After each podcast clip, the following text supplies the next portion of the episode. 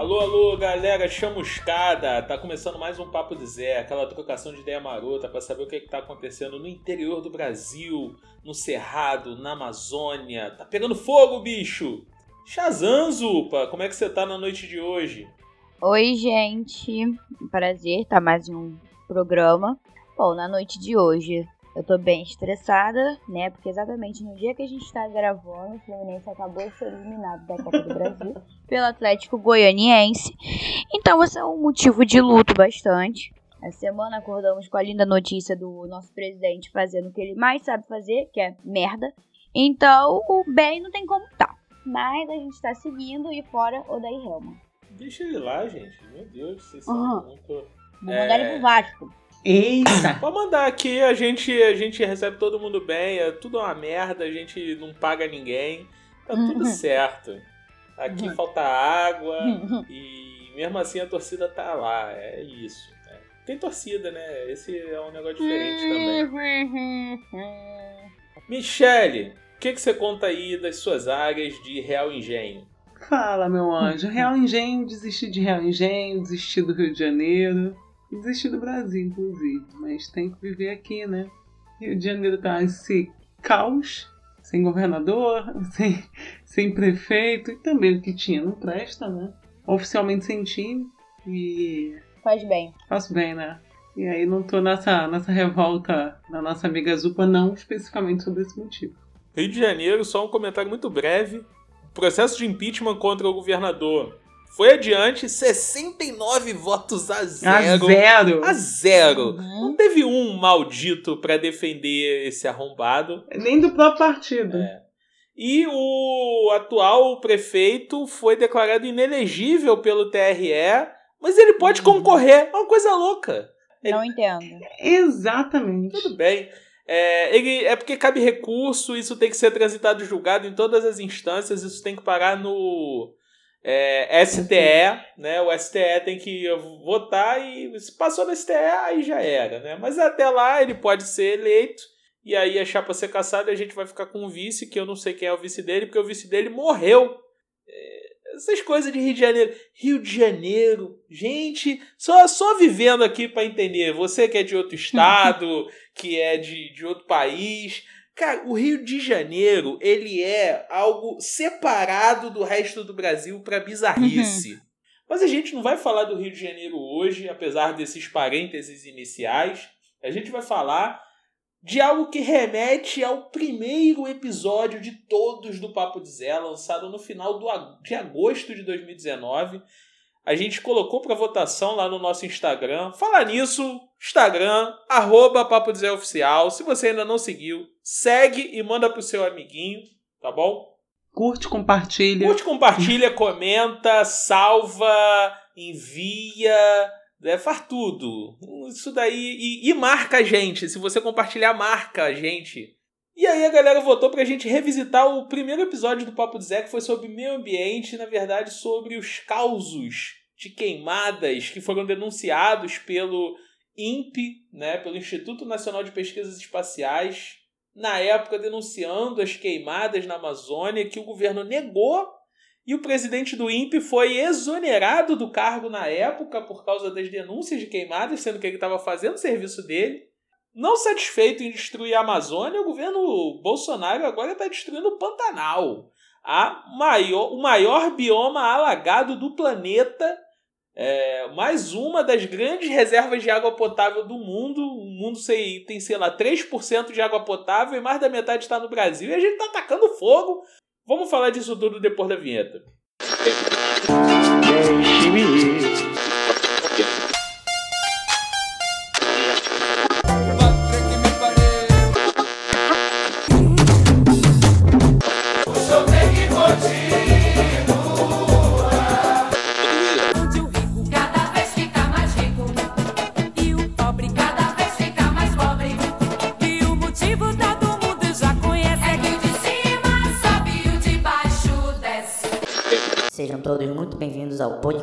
Papo de Zé.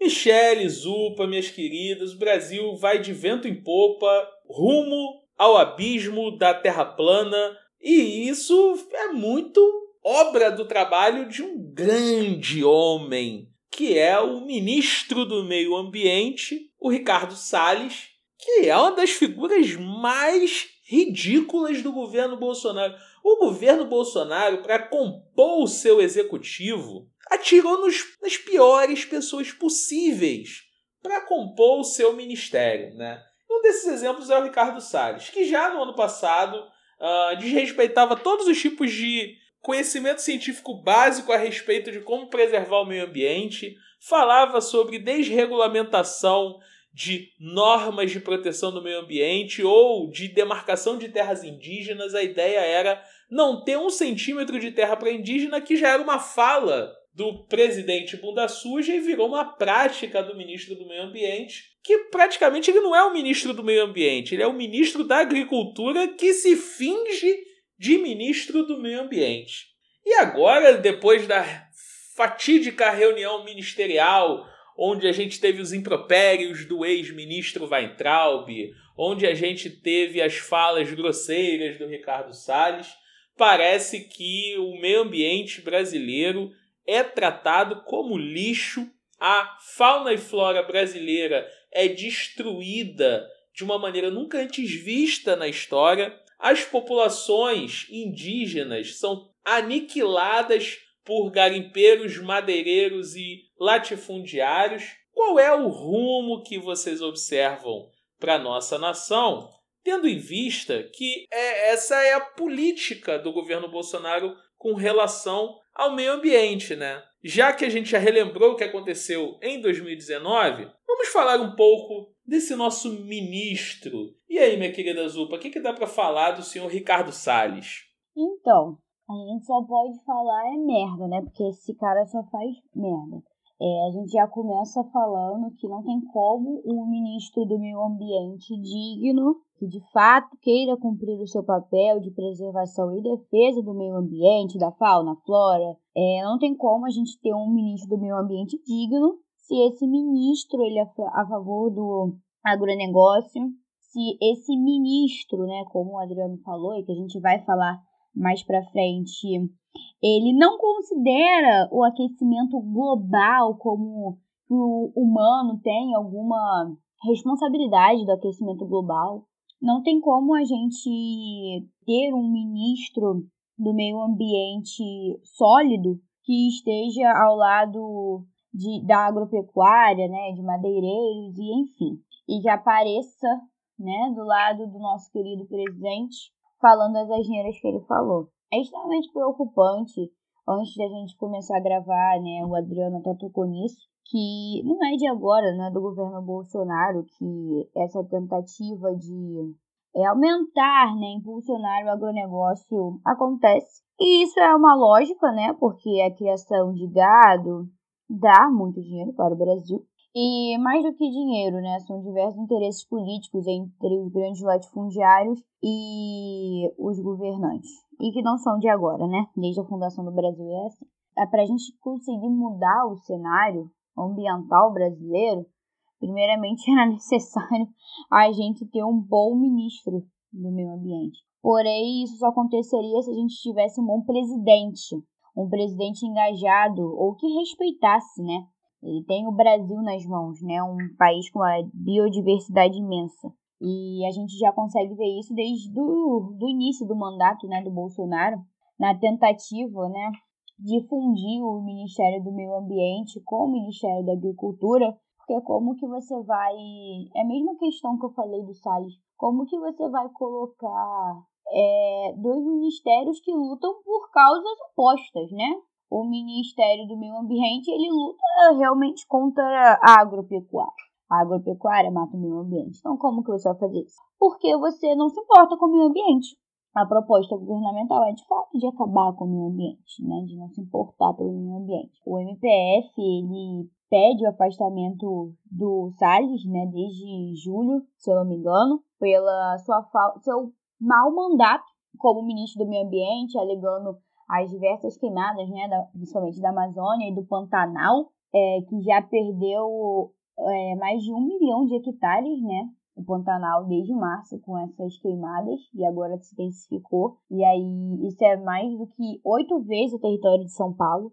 E aí alegando isso, né, esse mau governo do Salles, é, o, MF, o MPF está pedindo afastamento, mas não acredito muito, muito que vai acontecer alguma coisa, não. É isso, esse é o cenário que a gente tem.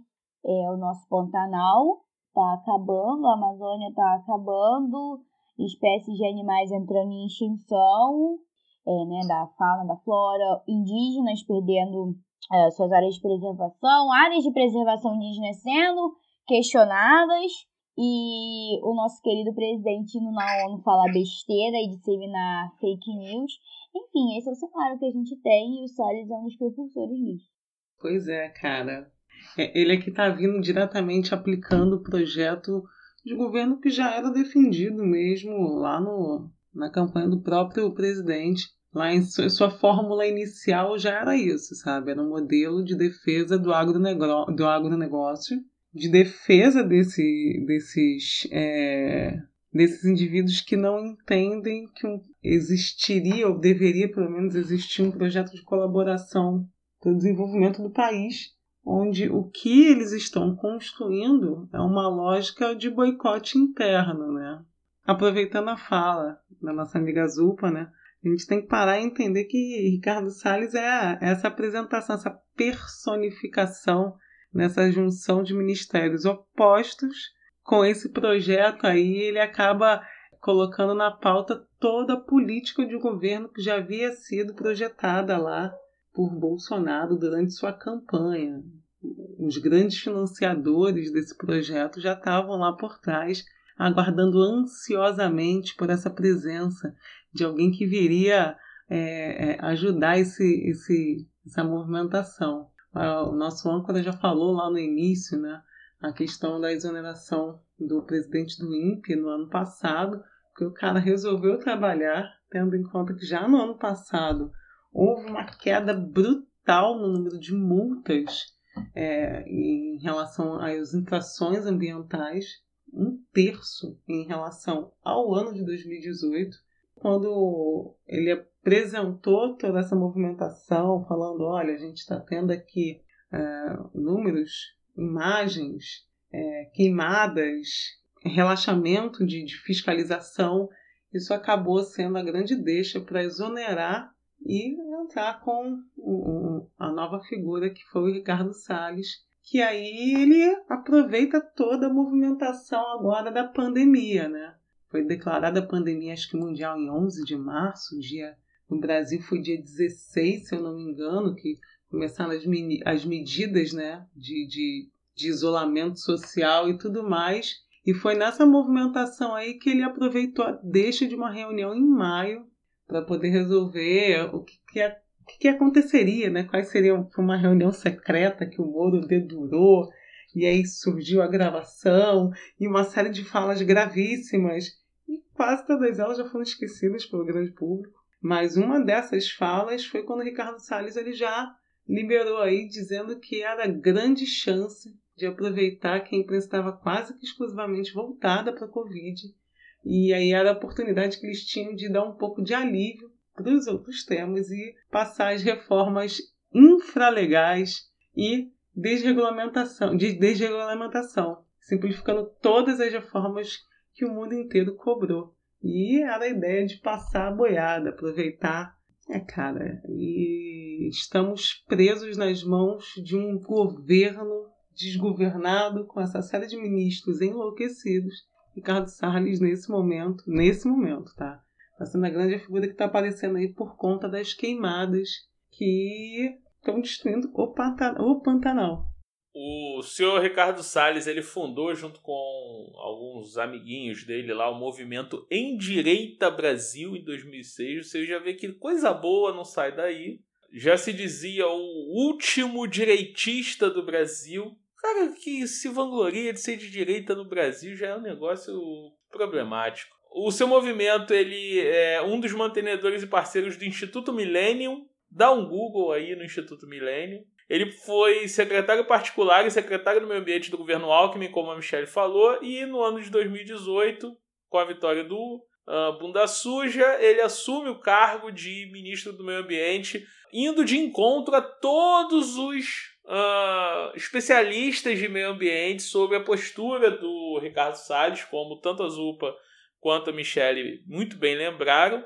Quais são as controvérsias em que o ministro Ricardo Salles está envolvido?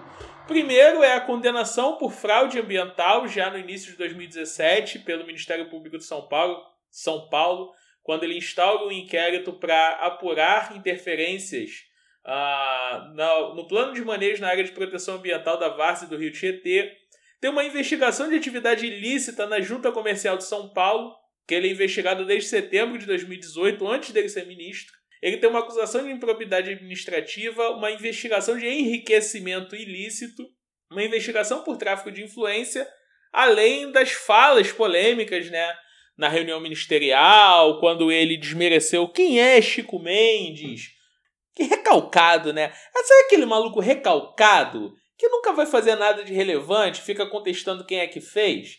E aí ele mandou aquela fala grotesca, né? Como a Michelle lembrou, aquela ideia de passar a boiada, aproveitar a pandemia para tirar a terra de reserva indígena, expulsar os nativos de suas terras e liberar uma terra virgem nativa que deve ser protegida para o agronegócio, para o grande latifúndio. Quando a gente fala agronegócio, gente, não é você que tem pô, seu sítio em porra, em Jaconé ou em, porra, em Vassouras. Não é isso, não, cara. Não é nada disso. Camarada que tem um sítiozinho lá no interior de Ribeirão Preto. Não é nada disso. A gente está falando de um cara que tem uma terra tão grande que ele não sabe onde começa e onde termina. Ele tem um, um aeroporto dentro da fazenda dele e ele mantém pessoas em regime de trabalho análogo à escravidão porque a terra é tão grande que o cara não tem nem como ir e voltar para casa tamanho da terra do sujeito. Então, a gente tem esse sujeito que já tinha demonstrado no governo de São Paulo que bom peixe ele não era para a área do meio ambiente, é justamente na área do meio ambiente que entra. É, o, o governo Bolsonaro, quando ele montou seu ministério, ele pensou: bom, preciso botar alguém no Ministério de Cidadania. Vamos pensar uma pessoa muito louca que não sabe o que é ser cidadã e quer falar mal de, de negro, de mulher, de gay. De, de, de, Damares, põe Damares, que agrada é, é, o, setor o setor neopentecostal e é muito louca. E não é, na verdade, ela não é muito louca, ela tem um, um plano é, é de poder político-religioso que é muito forte. Ah, botar um. Ela, ela é que tá envolvida aí nessa história da, da divulgação dos dados da menina, né? Também, também. E é a que, que adotava população indígena, pegava os índios lá do interior Sim, e adotava. adotava. Ainda tem. Ai, meu Deus do céu. Ainda tem isso. Gente, é um negócio tão assustador. Os crimes que os ministros do governo Bunda Suja são acusados que rachadinha parece um negócio mole, tá ligado? Um negócio assim, ah, rachadinha. É, tá de boa, rachadinha, corrupção ativa, milícia. É de boa, porque essa galera, meu irmão, que tá no governo, eu fico pensando só no que, que o, o astronauta lá do travesseiro tá fazendo lá. Que ele ainda tá lá, né? O astronauta brasileiro ainda está lá no Ministério de Ciência e Tecnologia fazendo sei lá o quê, porque não tem verba. As universidades estão sendo atacadas pelo governo. E aí ele. O máximo que ele conseguiu é. é pô, aí, eu acho que a Terra não é plana, não. Marcos Pontes. Marcos Pontes, obrigado. Marcos Pontes está lá, coitado, vendedor de travesseiro, plantou um feijão no espaço. Né? Aquele, sabe aquele experimento no jardim de infância, quando você põe o feijão no algodão? É, é, é o Marcos Pontes. Valeu aí, Marcos Pontes, travesseiro da NASA. É basicamente isso. Você tem uma série de ministros muito perturbados. A que ponto, né, jovens? Caraca, meu irmão. Eu fico lembrando de maneira saudosista do Mandetta, sendo que o Mandetta foi um dos deputados que votou a favor do impeachment da Dilma. É o fundo do poço, cara. Enquanto isso, os biomas brasileiros estão sendo destruídos de uma tal maneira que a Coca-Cola não vai querer mais comprar, não, cara. A Coca-Cola é uma das grandes empresas que comprava as fontes de água mineral do Brasil. Esse povo aí tá queimando tudo, essa fonte vai secar. Eu vou comprar essa terra estéreo, não? Porque é mais ou menos isso. A, a gente está se aproximando muito rápido de uma distopia. é, isso é muito preocupante. Porque a distopia, ela tem aquela parada da, daquela realidade alternativa muito louca que você imagina. Caraca, deu muita coisa errada até chegar aqui. Né? A gente chegou num momento inesperado da nossa história que precisa acontecer uma catástrofe, uma guerra mundial, uma bomba nuclear, um, um asteroide. Pronto, uma distopia. Não precisa. É, é, o Bolsonaro, tá bom. O Bolsonaro é distopia. O Ricardo Salles, a Damares, essa galera toda, eles são a distopia no tempo presente. O que, que foi? Eu quero que a Zupa, que ela gostou. A Zupa foi a única que assistiu, eu acho. Eu não sei se a Michelle assistiu. Mas eu não assisti, eu só li a notícia sobre. A Zupa assistiu a, a fala do presidente na ONU toda a fala dele na ONU. Eu só quero, Zupa, que você se remeta à questão do meio ambiente, só, porque o tema do programa é esse, porque ele falou um monte de coisa. Então, a fala do Bolsonaro, toda a fala dela, você não consegue nem engolir. Mas vamos focar, né, como o programa foca mais no meio ambiente. Como eu falei anteriormente, é, quase 20% do Pantanal ele já foi atingido esse ano, né? o que equivale a oito vezes o território da sede de São Paulo. E aí, tem fotos, os helicópteros passam, gravam, um monte de ONG lá tentando salvar os animais, salvando espécies de árvores. É, mas, é, de acordo com. Deixa eu pegar aqui a fonte. Aqui, de acordo com El País, mais da metade das terras indígenas localizadas no, naquele território do Pantanal já foram atingidas e são danos irreparáveis. E o nosso querido presidente, ele fala que isso é fake news. Que a mídia, ela é extremamente culpada por isso, que está sendo é, muito alarmante, né? É, a desinformação sobre as queimadas da Amazônia e do Pantanal. É engraçado ele falar sobre desinformação, sendo que ele foi eleito pela desinformação. Muito engraçado ele falar sobre é, fake news, sendo que ele foi eleito com fake news. E aí depois ele é, não, aí depois tem uma fala muito boa, eu vou ler para vocês, faço questão. Ele afirma que não tinha como, não, isso é incrível. Ele afirma que não tinha como a Amazônia pegar tanto fogo assim, que ela era uma região úmida, não permitia propagar tanto fogo. E que isso, agora eu vou ler nas frases. Não, vou ler na frase que ele falou. Nossa floresta é úmida e não permite a propagação do fogo em seu interior. Os incêndios acontecem praticamente nos, nos mesmos lugares, no entorno leste da floresta, onde o caboclo, o caboclo e o indi e o índio queimam seus roçados, seus roçados, em busca de sua sobrevivência em áreas já desmatadas. Com certeza, toda a política do Bolsonaro querendo desestruturar o IBAMA, é, reduzindo multas dos crimes ambientais, interrompendo o Fundo Amazônia, revisando as áreas de proteção indígena, liberando diversos milhões de venenos, os chamados agrotóxicos.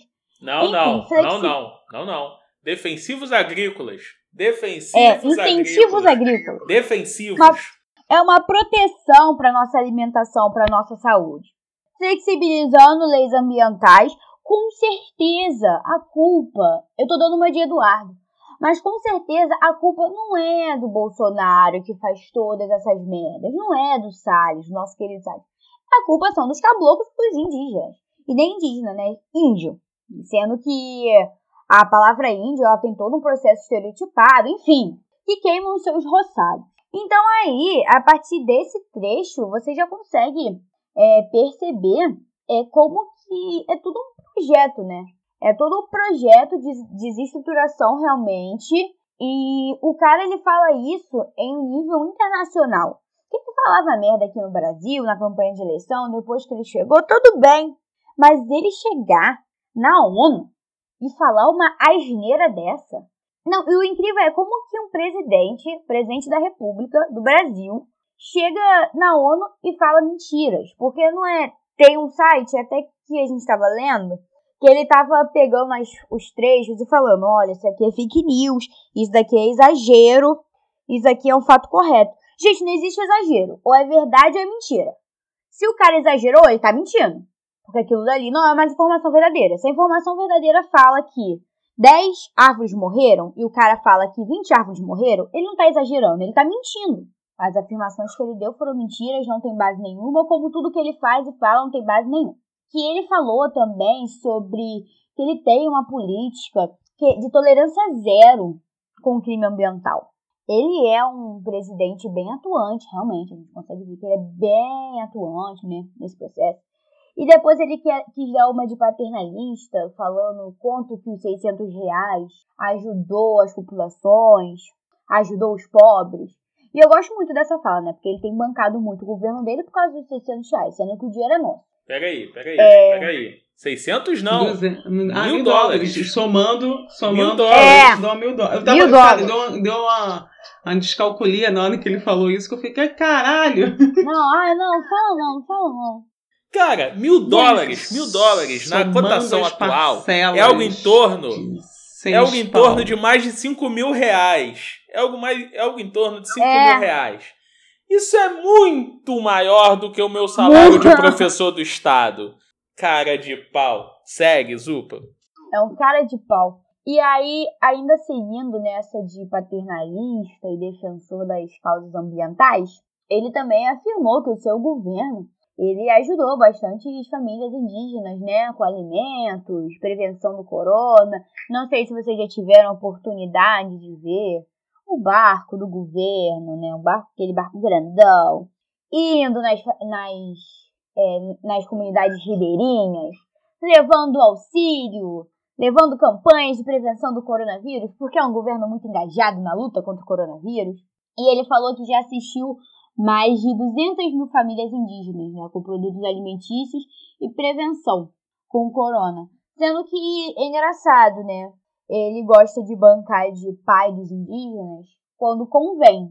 Porque a gente não pode esquecer, como a Michelle pontuou muito bem, que a campanha dele contra esses povos, ela já veio desde a campanha dele presidencial, né? Falando dos indígenas, estereotipando, enfim. Essa foi alguma das, algumas das falas do nosso querido presidente na ONU.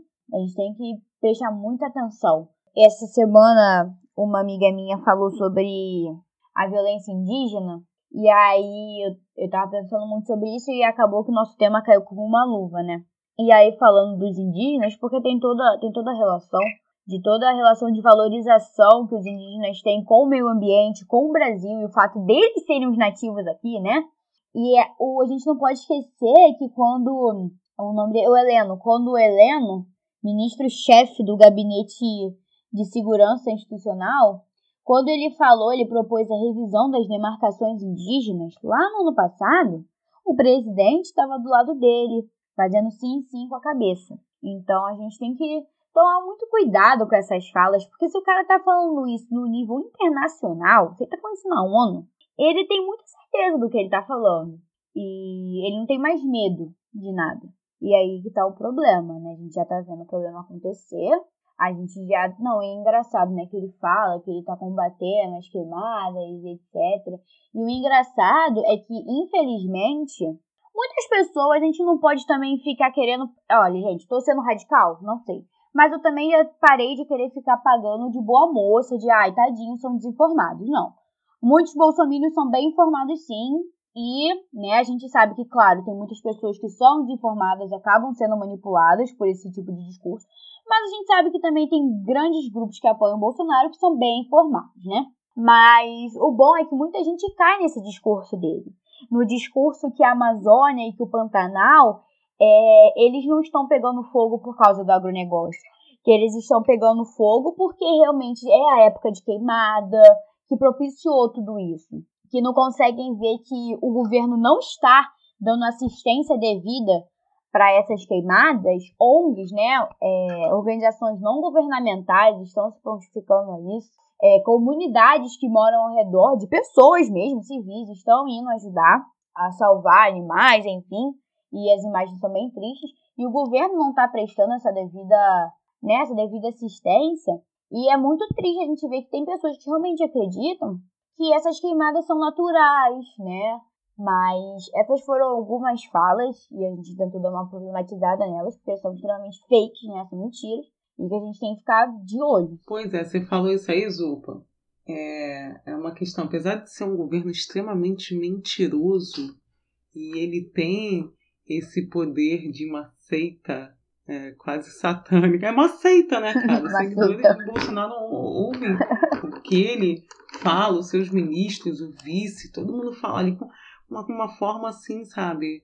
Eu já ouvi pessoas levando para o mérito dele ser de fato um Messias, por ele ter um Messias no nome, e vir com. Não, e a pessoa falando de coração e você olhando aquilo sem entender. Nesse Pelo sentido, amor. uma coisa a gente não pode negar: esse projeto político que está sendo aplicado nunca foi uma mentira do governo. Isso estava sempre claro. Talvez a gente não tivesse a noção do horror e da grandiosidade que isso teria. Exatamente porque a gente desacreditou em quase absolutamente tudo do que aconteceu. Não. Aí vem a fala grandiosa do Adriano exatamente na, na coisa da distopia, né? Porque a distopia, ela tem tanta uhum. coisa absurda acontecendo que você chega e fala, ah, não, no mundo real isso não aconteceria. Não, isso aí não, não, não ia passar, meus jovens. E passou, exatamente pela nossa descrença. A fala da ONU é de uma falta de caráter e de um, de um não sei dizer, gente, o que, qual, qual palavra expressaria isso o, o sentimento de nojo que eu estou tendo aqui. Mas essa fala da ONU ela vem com todo um discurso onde ele vai exatamente apontar o culpado em cima da mídia. Essa mídia está desinformando a todos vocês. Ah, são os indígenas que estão fazendo. Os índios, perdão. O caboclo e o índio que está fazendo esse processo aí, tendo em conta que que essas famílias elas são super bem assistidas, né? E, e esse discurso ele, ele, vem enriquecido de uma série de mentiras que gera exatamente com a intenção de proteger alguma forma, auxiliar, ampliar esse agronegócio, deixar passar batido, porque daqui a pouco as pessoas vão esquecer, porque tem aí o tal do auxílio emergencial que eleva a moral política ou popularidade desse senhor mas ao mesmo tempo você tem um boicote internacional que está sendo pleiteado, convocado, né? É, tanto pela internet e, e, grandes celebridades internacionais, celebridades não, figuras políticas internacionais que não deixam de ser celebridades, já estão botando a, a, o seu poder para fora e apontando. Olha, o Macron mesmo foi um que já falou que entende que tem que ser feito um boicote né, para o comércio brasileiro. Mais uma vez, o Bolsonaro diz que o Macron tem inveja dele. Ai, gente, é um negócio que, assim, que me deixa nervosa. O Trudeau, da, do Canadá, também já entrou com, com essa série de, de, de discussões em relação a um boicote ao Brasil para evitar uma crise internacional, para pelo menos barrar de alguma forma esse projeto político. Mas, assim, a necessidade do mentir, a necessidade do manter um discurso para que aceita o gado. Chega uma hora né, que Goebbels já mandou o papo, né? Você repete tanto a mentira que as pessoas acreditam, né? O, o, o Mourão mesmo, ele hoje mesmo já fez uma declaração dizendo que sobrevoou, é, acho que foi, foi Rondônia, foi Rondônia, alguma coisa assim, de terra indígena em Rondônia, que está apontando com satélites que é uma área de queimada e satélite estava errado, era só uma rocha uma fonte de calor muito forte. Inclusive o satélite poderia confundir se fosse o asfalto, né? Pô, pelo amor de Deus, realengo no satélite Jesus, o que, que seria? E esses discursos mentirosos, eles vão a todo momento sendo propagados e defendidos, porque funciona. E a coisa tá tão grande que ele não tá tendo problema de falar isso para o mundo inteiro. É, esse discurso fica divagando aí no ar. O, o, próprio Mourão lançou um vídeo no Twitter com imagens, acho que foi de 2015, falando que, olha, como é que tá de fato a Amazônia nesse momento, real time.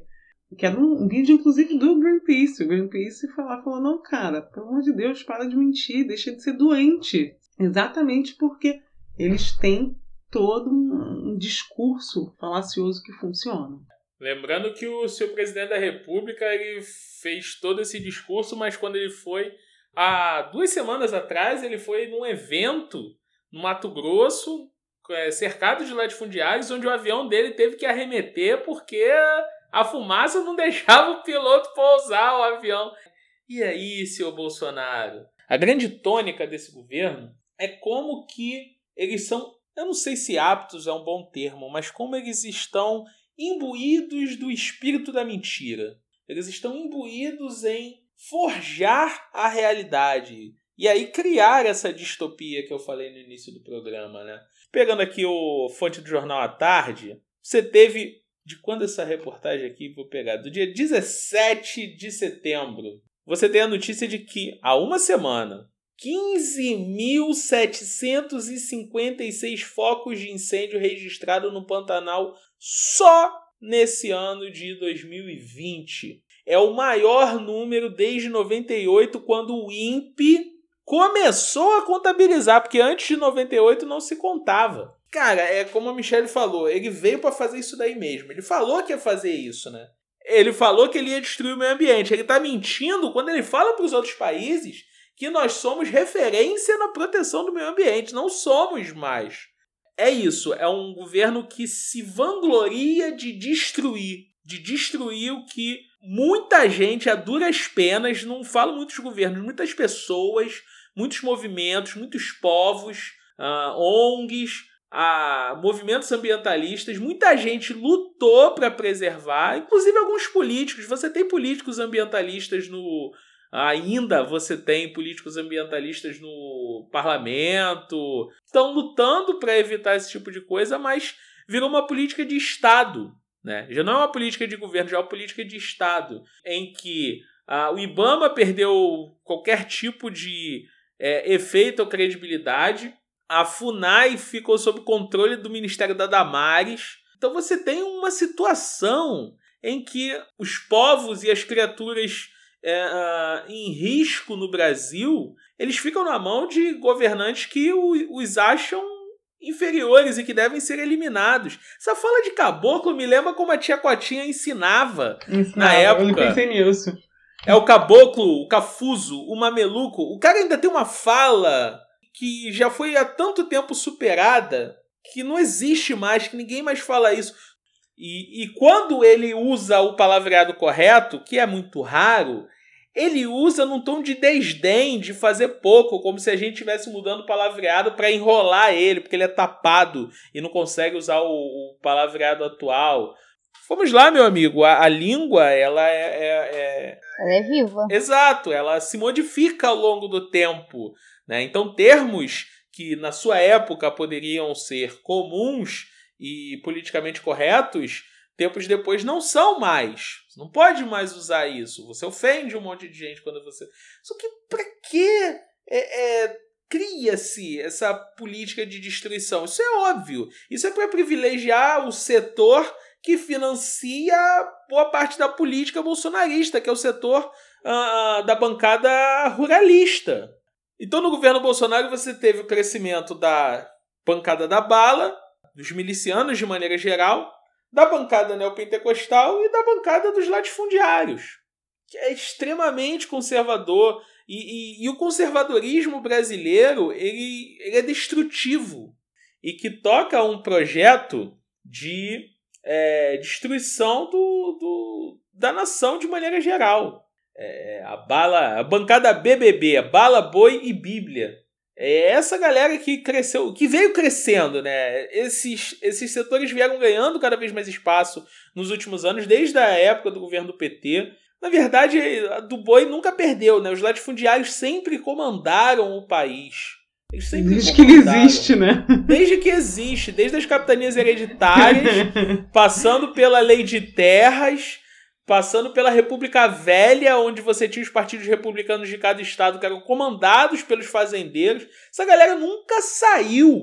E agora, num pós-ditadura, onde você teve leis que começaram a regulamentar e proteger o meio ambiente e proteger a população nativa do Brasil, você tem um dos governos mais desastrosos nessa área. A ponto de, nessa semana, se eu não me engano, foi o 01 e o 03 Eles foram lá no, no interior da Amazônia para visitar uma tribo indígena no meio da pandemia de, de coronavírus. É genial, né? O que faz com um sujeito desse? Tipo assim, ó, pandemia, isolamento, vou visitar índio. E parece o, o, o português e o espanhol no século XVI é, invadir a América, pegar o ouro e matar o índio de malária.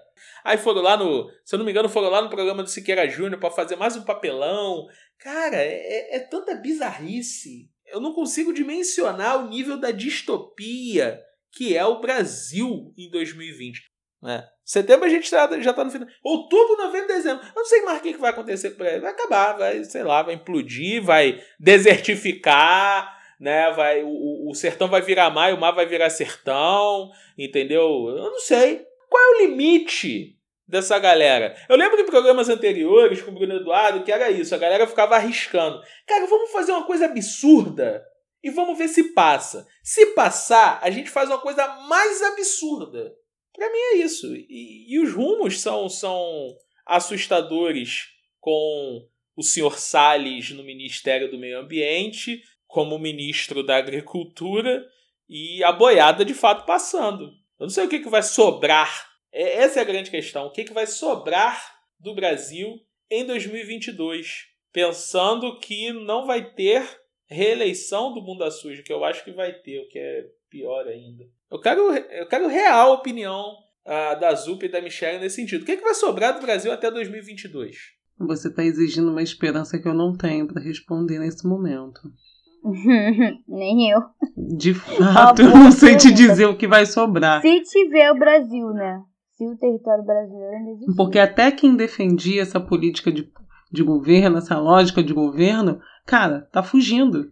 Essa, essa, galera só não debandou de vez por conta de pandemia. E dependendo de onde você olhar, ah, se bem que agora o Brasil está pior em vários aspectos. Mas no início da pandemia, a Europa não era um bom projeto de fuga. Mas quem tem dinheiro, tchau, colega. Essa galera não vai ficar por aqui. Que vai ficar é, são os nossos restos mortais de quem pensou em, em tentar salvar esse país aqui, reestruturar e levantar novamente isso aqui, que é um projeto para 50 anos no mínimo. Estou desesperançosa. Não tenho uma esperança para te ajudar nessa resposta, meu jovem.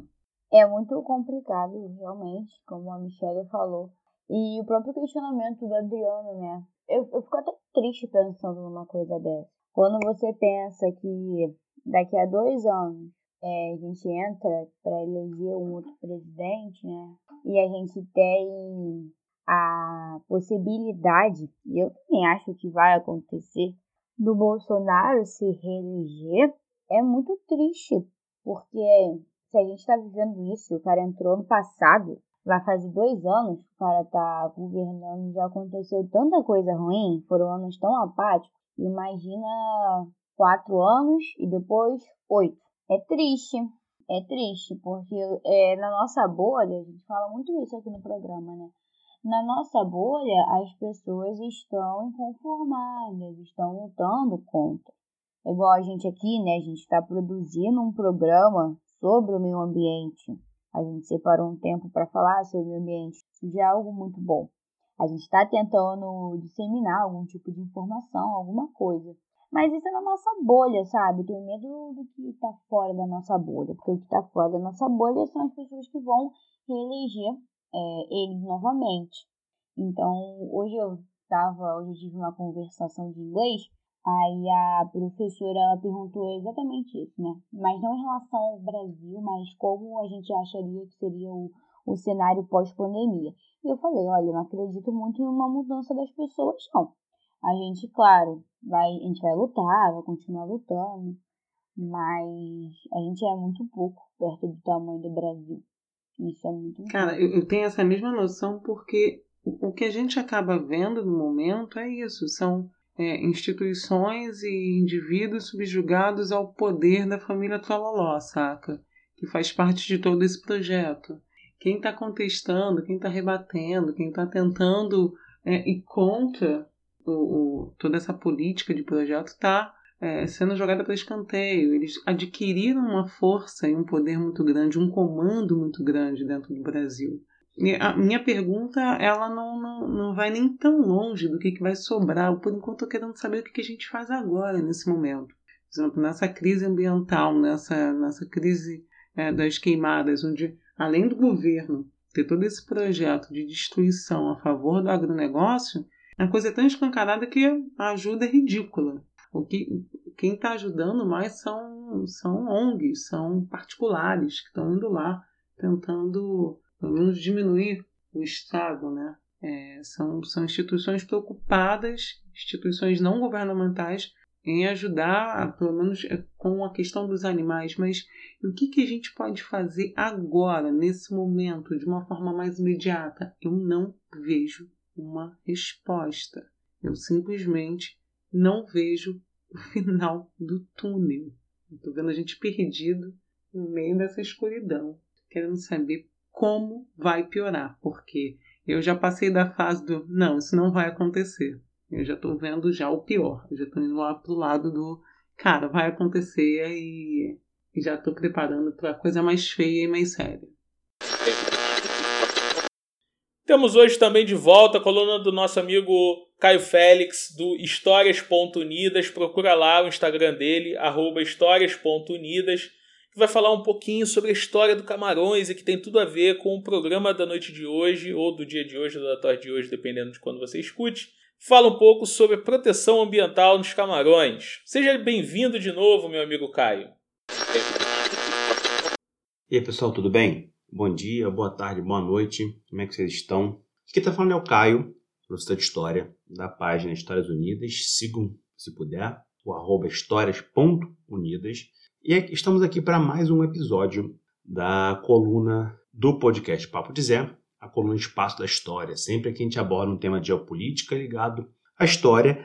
E hoje a gente vai falar, né, envolvendo essa questão ambiental, sobre um problema numa outra região, além do Brasil, que enfrenta situações desse tipo, que é a África Central, especialmente Camarões. Camarões é um estado que já é bastante problemático, porque Camarões apresenta uma divisão interna bastante profunda, com seu norte islamizado e o sul cristianizado, o sul mais próximo ali aos povos nagôs, é, especialmente da Nigéria, de uma colonização inglesa, de uma colonização francesa que tinha sido originalmente alemã, de uma cultura mais ligada ao povo bantu. Então, internamente, Camarão, Camarões já é um estado bastante problemático e é um estado também bastante deficitário, apesar de ter riquezas é, naturais, o estado de Camarões é um estado muito deficitário, especialmente a arrecadação. Então, o governo de Camarões recentemente tem é, se apropriado de uma política de exploração das suas riquezas ambientais, talvez não da maneira mais adequada. E recentemente, a floresta de Ebo, ou Ebo, né, porque é uma floresta que tem tão um significado ambiental quanto religioso, então Ebo seria no, no contexto geográfico e Ebo no contexto religioso, que é uma das maiores florestas intocadas da África, uma das maiores do mundo, uma floresta de características semelhantes à nossa Amazônia, né? É uma floresta de 1.400 quilômetros quadrados, uma área imensa. Né? Recentemente, o governo adotou é, ali uma plataforma de dividir pela metade essa área, ou seja, 700 quilômetros quadrados seriam utilizados para a exploração de madeira, que é uma das é infelizmente uma das maiores fontes de riqueza do governo camaronês. Então, esse, essa metade dessa floresta, 700 km quadrados, seriam é, abertos à licitação em lotes para a exploração da madeira e, por consequência, né, de todos os recursos oriundos a isso. Então, é, seria uma flexibilização da lei do madeiramento. Então, muitos grupos ambientais, grupos de ambientalistas, biólogos estão protestando porque Nessa área de floresta tem várias espécies ameaçadas de extinção, primatas, mamíferos, grandes animais. E além disso, além dessa, dessa situação, essa floresta de Ebo ela tem um significado religioso muito importante, porque as populações locais utilizam a floresta para fazer ritos funerários, cerimônias funerárias, numa situação bastante semelhante aos povos da floresta, aos povos ribeirinhos, ou mesmo aos povos originários, os povos indígenas aqui na floresta amazônica, que muitas vezes veem as suas áreas ancestrais, as suas áreas ritualísticas sendo desmatadas, sendo destruídas pela exploração, especialmente de madeireiras ou do agronegócio. Então, para a gente fazer uma análise né, de, de o quão predatória é essa atividade e o quão invasiva, além do aspecto uh, biológico, além do aspecto ambiental, também no aspecto cultural. Né? Fazer, uma, fazer um parâmetro aí do quanto essa situação está sendo problemática em Camarões e quanto essa questão, né, como todos nós estamos percebendo, aí com a, uma devastação, um avanço agressivo do agronegócio sobre o Pantanal, sobre o Cerrado, sobre o resquício de Mata Atlântica, sobre a Amazônia, o quanto que essa atividade, o quanto que nós temos que repensar a atividade predatória e o agronegócio e atividade extrativa aqui no Brasil, mas agora lá na Floresta de Ebo essa discussão é a mesma no contexto camaronês. Beleza, galera? Então é isso. Valeu, grande abraço. Uma salva de palmas aí pro Caio, muito bom o trabalho dele. Muito bom, muito obrigado. Bastante interessante essa fala aí sobre a floresta camaronesa, sobre a questão religiosa, como isso é trabalhado, a preservação ambiental, para você ver que a questão ambiental ela é uma problemática no mundo inteiro, junto com a questão do aquecimento global e por aí vai. Valeu mesmo, Caio. Ele vai voltar aí em programas futuros. Então, gente, é, como dica cultural para a gente tentar ver alguma esperança, mas também para a gente se conscientizar mais ainda sobre todo esse problema, eu vou indicar um autor, ele é escritor, líder indígena, ambientalista, que eu tenho ficado muito feliz de ver ele entre os top, top escritores mais lidos, é, principalmente na plataforma da Amazon, que é o Ailton Krenak. E aí eu indico um texto dele que se chama O Amanhã Não Está à Venda. Para quem tem alguma plataforma de leitura da Amazon, como o Kindle, tá de graça. E tem ele disponibilizou de graça em diversos lugares. E aí é um texto de mais ou menos 10 páginas, mas assim, leitura bem tranquila. E aí ele falando sobre a pandemia, como que a pandemia ela trouxe toda essa questão ambiental, né, de volta, querendo ou não, como as comunidades indígenas, as populações indígenas têm sofrido com isso. Ele traz reflexões sobre um possível futuro, né, que vai de encontro com os questionamentos que o Adriano trouxe e eu e a Mimi a gente tentou falar um pouco. Ele é ótimo. E aí, uma outra dica, mas que não é, é tem, tem uma dica nisso, que eu sou vegetariana, né, tô na transição para se virar vegana. E independente de você querer adotar, né, não é alimentação, é um estilo de vida que vai de encontro com o anticapitalismo, mas principalmente com o meio ambiente, de preservação do meio ambiente. É, quem puder sempre pesquisar sobre isso, querendo mudar ou não a alimentação, a seu estilo de vida, mas só pesquisar as causas, como, é, por exemplo, de acordo com o Greenpeace né, e com o próprio INPE, a criação de gado é, a queima de vegetações só para o plantio de soja e para a criação de gado é de 90% as principais causas das queimadas. E essa plantação de soja é de alimento para o gado, né? não é a soja que a gente consegue encontrar a granel para comer. E aí eu tenho um documentário que esse eu ainda não recomendei aqui, que é Terráqueos. Esse documentário é ótimo. O nome já diz tudo, né? Eu não sei se tem na Netflix, eu acho que não tem. Tem no YouTube. E é aí que é um documentário que fala sobre a preservação da vida animal, mas também a preservação da vida ambiental. E que é muito importante a gente sempre se conscientizar sobre essas causas. E essas são as dicas de hoje. Ah, deixa eu só aproveitar e entrar com uma dica também. Eu sempre me meto quando eu tô aqui na coluna da nossa amiga Zupa. Desculpa, Zupa. Deixa eu só colocar uma informaçãozinha aqui também que eu queria, que eu gostei muito. Nada que tem um canal chamado Um Canal Sem Classe no YouTube. Uhum, canal Sem Classe. Que ele tinha sido desativado, retornou agora há pouco tempo, em 2020, em meados de 2020, que ele vem trazendo estudos em cima de, dos conceitos da teoria marxista, né? E cada episódio vai sendo apresentado por um desses é, youtubers mais famosos que trabalham conceitos do campo da história, da sociologia e filosofia, enfim É, o primeiro começa com a Rita Von Hunt, maravilhosa, amo. E aí eles estão agora no quarto episódio, né? É, o segundo foi com Iclis Rodrigues, que é aquele cara lá do Leitura Rodrigues História, barbudão maneiraço. O outro foi com a Sabrina, do, do Tese 11, né? É, e por fim, agora o último foi com o Chavoso, o Chavoso da USP, que ele vem trazendo também, é, eles vão debatendo noção de. explicando, na verdade, as noções de mais-valia, alienação. Vale muito a pena, são vídeos curtos, muito bem explicados, com uma galera que é bem respeitada aí na parada. Trazer duas notícias rapidinhas aqui. A primeira é que o seu ministro Paulo Guedes foi retirado da coletiva pelo Rapaz, ministro militar e pelo líder do governo. Oh, é, isso é ótimo. Eu, eu quero mesmo que o Guedes tome ferro. O seu Paulo Guedes ele é um dos.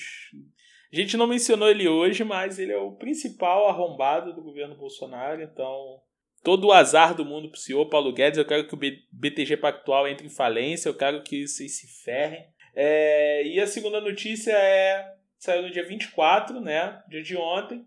Que a gente está gravando no dia 25. O ministro da Educação, que eu não sabia o nome, agora. Olha só, o Weintraub já saiu tem tempo. Eu fui descobrir o nome do ministro da Educação hoje. Ministro da Educação diz que gays vêm de famílias desajustadas e que acesso à internet não é responsabilidade do MEC. É, pau no cu dele, gente. Desculpa. Ai, que estresse, hein? Milton Ribeiro afirmou em entrevista ao jornal Estado de São Paulo que discussões sobre gênero não deveriam ocorrer na escola. Ele não concorda com quem opta por ser homossexual. É genial, pronto, é isso. Acabou o papo de Zé. Muitas coisas pra problematizar numa frase só, termina agora. Acabou, no, senão a gente vai fazer outro programa sobre isso. Então sigam a gente nas nossas redes sociais. O Instagram é o arroba Papo de Zé Oficial. No Twitter é o arroba Papo de Zé. Procure a gente, siga. Pode seguir o perfil de todo mundo também. A gente gosta de biscoito. Pode dar biscoito pra gente. Zupa, Michele, um beijo. Até a próxima. Beijos, anjos. Fiquem em casa. Beijo, gente. Se cuidem. Obrigada. Não posso respirar, não posso mais nadar. A terra está morrendo, não dá mais pra plantar. Se plantar não nasce, se nascer não dá. Até pingada boa é difícil de encontrar. Não posso